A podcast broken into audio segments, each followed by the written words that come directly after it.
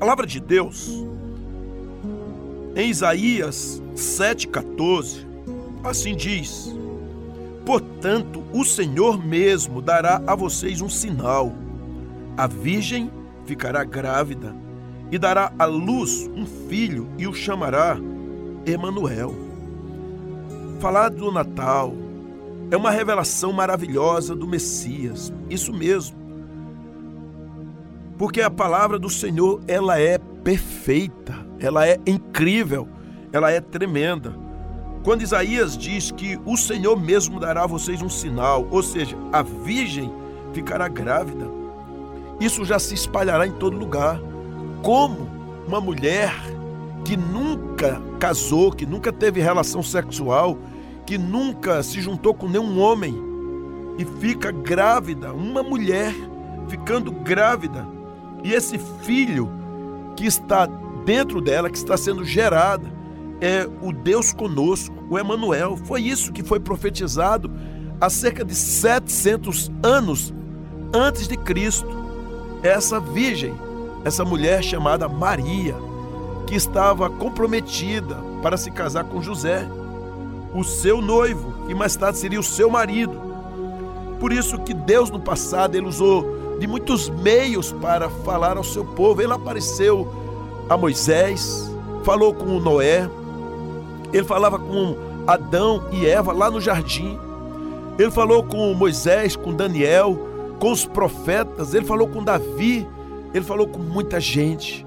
E ele falou com a multidão através desses homens de Deus. Mas como diz Hebreus 1, versículo 1 e 2, diz assim: há muito tempo Deus falou muitas vezes e de várias maneiras aos nossos antepassados por meio dos profetas. Mas nesses últimos dias, falou-nos por meio do Filho, a quem constituiu herdeiro de todas as coisas e por meio de quem fez o universo. Maravilhoso isso. Porque agora não é mais um profeta, agora é o próprio Jesus falando a nós, porque ele veio ao mundo. Por isso que dá para celebrar o Natal não de qualquer forma, não o Natal apenas do Chester, é, das muitas comidas, do arroz à grega, o carne à vontade, champanhe, bebida, Coca-Cola. Tudo isso tem seu valor, mas eu quero falar do Jesus vivo que foi encarnado no ventre de Maria para vir ao mundo, para dar vida a todo aquele que nele crê. Que alegria poder viver esse tempo de nos lembrar do grande poder, do amor revelador de Deus a nós. Os céus agora, irmãos, se preparando para a chegada do Filho de Deus aqui na terra. Que rebuliço santo, que coisa incrível. Então nós poderemos ter uma compreensão da palavra de Deus desde o Velho Testamento até os nossos dias. Pessoas que lá atrás tinham assim um, um tipo de Jesus, como José, Moisés, Boaz, Melquisedeque, Adão, sim, eram apenas é, sombra daquilo que viria efetivamente mais na frente. Então, que tal a gente crescer um pouco mais através dessa palavra? Vamos caminhar? Vamos caminhar pelas revelações de Jesus no Velho Testamento e pelo que podemos desfrutar nesta geração, dessa revelação que trouxe salvação e nos concedeu a graça de sermos como Jesus o Filho de Deus e agora filhos amados de Deus. Em Efésios 1, versículo 4, diz assim: Porque Deus nos escolheu nele antes da criação do mundo, para sermos santos e irrepreensíveis em Sua presença.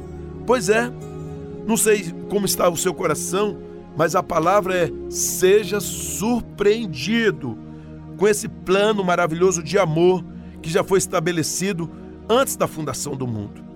E algumas mensagens maravilhosas, alviçareiras, incríveis, para que eu e você vivamos o melhor Natal de todos os tempos. É a doce presença de Jesus.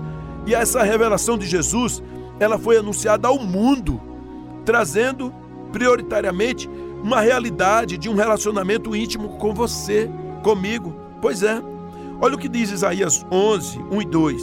Um ramo surgirá do tronco de Jessé, e das suas raízes brotará um renovo.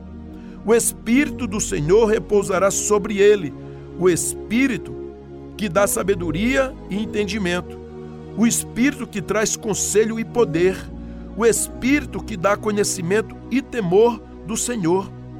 Pois é, surgirá do tronco de Jessé. Sim, porque vem da raiz de Jessé, passa por Davi, a linhagem toda e chega até Jesus. Esse maravilhoso Espírito do Senhor que repousou sobre Jesus, dando a ele sabedoria, entendimento, conselho, poder, conhecimento e temor. Que coisa maravilhosa! Que Cristo é esse, que Jesus é esse. Não adianta você ter um filho e botar o nome de Jesus, não resolve. Embora alguns nomes são, sejam maravilhosos, a palavra Messias significa ungido de Deus. Jesus significa Deus é salvação. Mas nós pensamos em muito mais do que isso, porque Jesus ele traz em si tudo. Ele é Deus.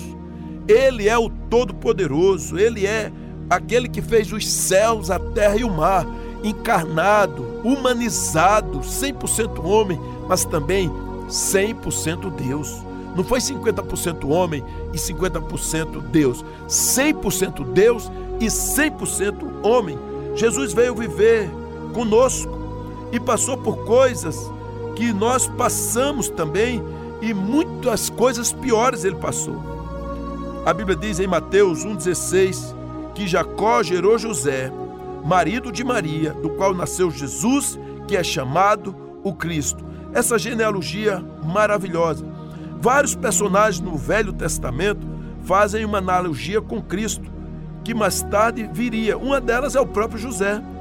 José, através do poço e da prisão, não estou falando do José, pai de Jesus, mas do José, filho de Jacó. Ele é vendido, ele é escorraçado, é dado como morto. Teve até mesmo uma encenação em que apresentaram uma túnica suja de sangue ao seu pai. Então depois ele vai para a prisão e ele sai da prisão rumo ao palácio. E essa história de José ela é um resumo, ela é um arquétipo de Jesus. Porque Jesus sai da sua manjedoura, ele caminha, ele é condenado, ele vai à cruz e ele sai ali rumo a receber a coroa de glória. É Jesus, o Mestre. João 1,14 diz: Aquele que é a palavra tornou-se carne viveu entre nós. Vimos a sua glória, a glória como do unigênito vindo do Pai, cheio de graça e de verdade. Será que você pode adorar a esse Jesus? Será que você pode servir ao Senhor com maestria, com alegria, com força e com coragem? Pois é, esse Jesus é maravilhoso. Ele é Deus. Ele não é, como diz uma religião, que fala que ele é um Deus. Não, ele é Deus. Outra religião diz que ele é apenas filho de Deus. Ele não é só filho de Deus, ele é Deus. Ele forma a Trindade Santa, junto com o Pai e com o Espírito Santo. E os três, por serem coeternos, coiguais, eles formam um único Deus. Não há dificuldade nisso. Pastor, por que não? Porque eles não têm desunião um sabe do outro. As três pessoas, o Pai, o Filho e o Espírito Santo, são onipotentes, oniscientes, onividentes. Eles sabem de tudo, inclusive da mente do outro. Por isso que nunca estão em desacordo, sempre em adoração um com o outro e por isso formam uma única pessoa. Então há um só Deus. O Senhor diz isso em Deuteronômio: Ó oh Israel, teu Deus é o único Deus, não há outro, não há outro, somente um Deus. Sim, claro, somente um Deus. Qual a dificuldade? Zero. Você precisa crer no Pai, crer no Filho e crer no Espírito Santo, e nessa triunidade você tem um único Deus. Qual a dificuldade? Então adore ao Senhor. Uma outra lição maravilhosa é que a revelação de Jesus foi anunciada ao mundo, trazendo a revelação para a sua vida, para ter uma entrega sacrificial. Jesus se entregou sacrificialmente por mim e por você. Não dá mais para andar de qualquer jeito, viver de qualquer modo, andar por qualquer lugar. A Bíblia diz em Isaías 53, 7: Ele foi oprimido e afligido, e contudo não abriu a sua boca. como um cordeiro foi levado para o matadouro e como uma ovelha que diante de seus tosqueadores fica calada. Ele não abriu a sua boca. Pois é. Você já pensou uma ovelha que é levada para o matadouro? Eu já vi. Porque lá em casa meu pai criava ovelhas e de vez em quando uma ia para o matadouro. Então ela vai calada, chega ali amarrada, ela é sacrificada. E depois tira todo o pelo. Ali ela é tosquiada e ela fica calada. Ela é morta. E ali o sangue todo vaza, desce. Assim foi Jesus. Ele foi oprimido e afligido e não abriu a boca. Ele foi chicoteado, escorraçado, cuspido por causa do meu e do seu pecado. Era o cordeiro puro, cordeiro limpo, cordeiro imaculado, cordeiro sem pecado, que se deu por mim e por você, como diz João 3,16. Deus amou o mundo de tal maneira que deu seu único filho para que todo aquele que nele crê não pereça, mas tenha a vida eterna. Então, Jesus, ele deu a sua vida sacrificialmente por nós. Porque através do seu sangue ele purificou a muitos. Por que a muitos? Porque a maioria não quer nada com Jesus. A maioria está dizendo, deixa para depois, ou eu não acredito em nada. Isso é um conto de fadas. Você não percebe que a Bíblia está cheia de erros. Você não percebe que o mundo modernizou-se. Você não percebe que nós estamos vivendo no século 21. Pois é, o povo do século 21 é pior do que o povo do século 17, da Idade Média.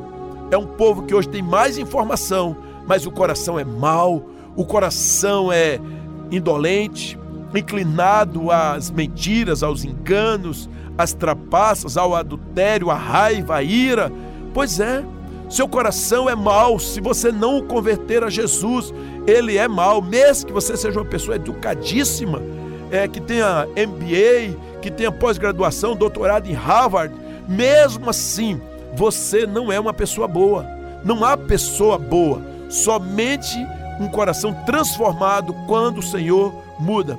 Aliás, até quando ouve-se aquela mensagem dos anjos dizendo glória a Deus nas maiores alturas e paz na terra aos homens a quem ele quer bem.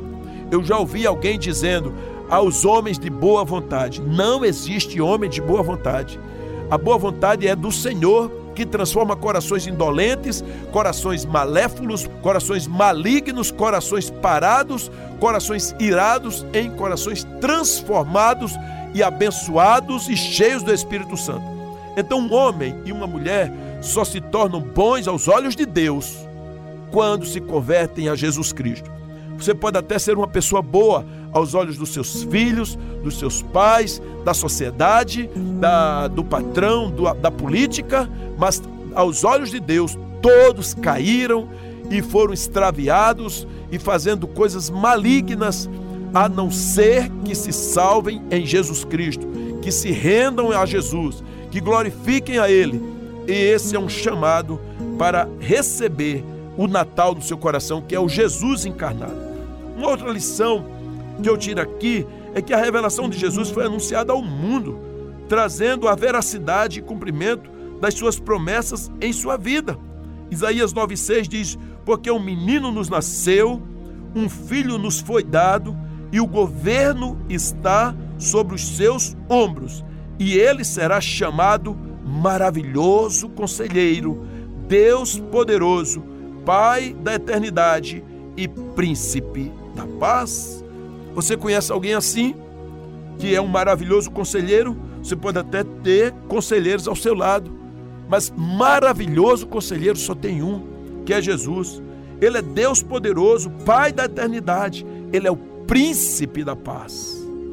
Pois é, essa é a veracidade e cumprimento das promessas de Jesus em sua vida.